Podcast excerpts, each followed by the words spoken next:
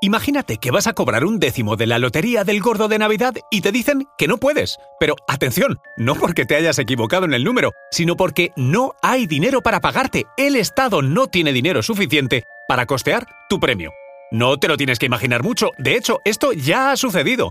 En la España de entre 1830 y 1840 la tradición era apostar a diferentes combinaciones de lotería al tiempo, pero nunca, nadie había acertado todas las combinaciones ganadoras hasta que... Santiago Cordero, un maragato leonés, acertó y ganó el primer premio de la Lotería de Navidad.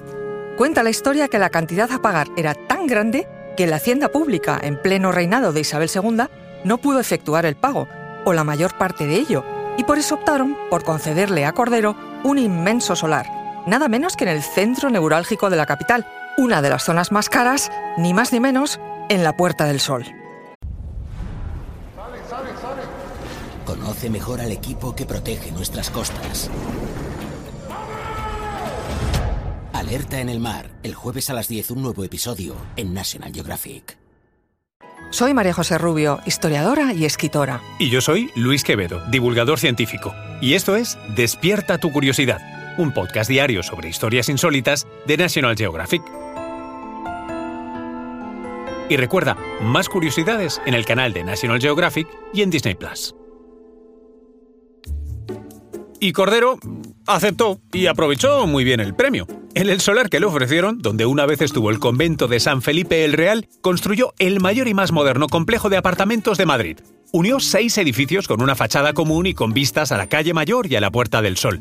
El conjunto tenía siete patios interiores que daban luz y aire a sus espaciosas suites, un total de 100 suntuosas viviendas que fueron la comedilla de Madrid. Era el edificio más lujoso y elegante de la capital. La verdad es que siendo fieles a la realidad histórica, resulta que el propio Cordero podría haberse inventado la historia de la procedencia de esos fondos para la construcción del edificio.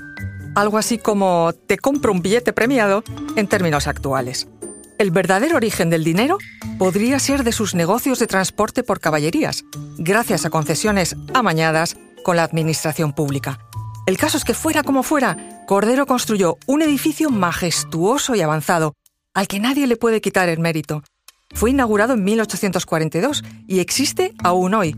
Se conoce desde entonces como la Casa del Maragato o la Casa Cordero. En sus bajos había locales de lo más prestigiosos, como fue el caso de la Fonda de la Vizcaína, inaugurada en 1846, propiedad de la chef Ramona Verdorraín, uno de los establecimientos pioneros en Madrid en ofrecer gastronomía europea, que por aquel entonces significaba menos ajo y aceite y más afrancesada.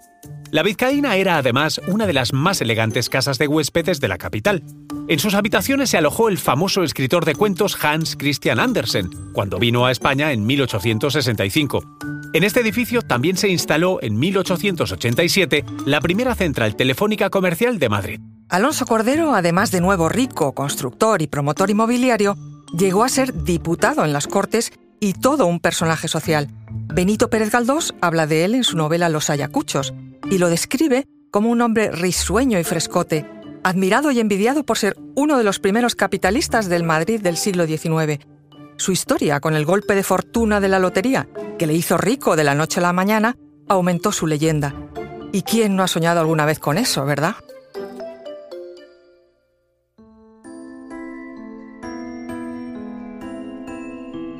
Recuerda que Despierta tu Curiosidad es un podcast diario sobre historias insólitas de National Geographic. Disfruta de más curiosidades en el canal de National Geographic y en Disney Plus. No olvides suscribirte al podcast y darle like si has disfrutado con nuestras historias.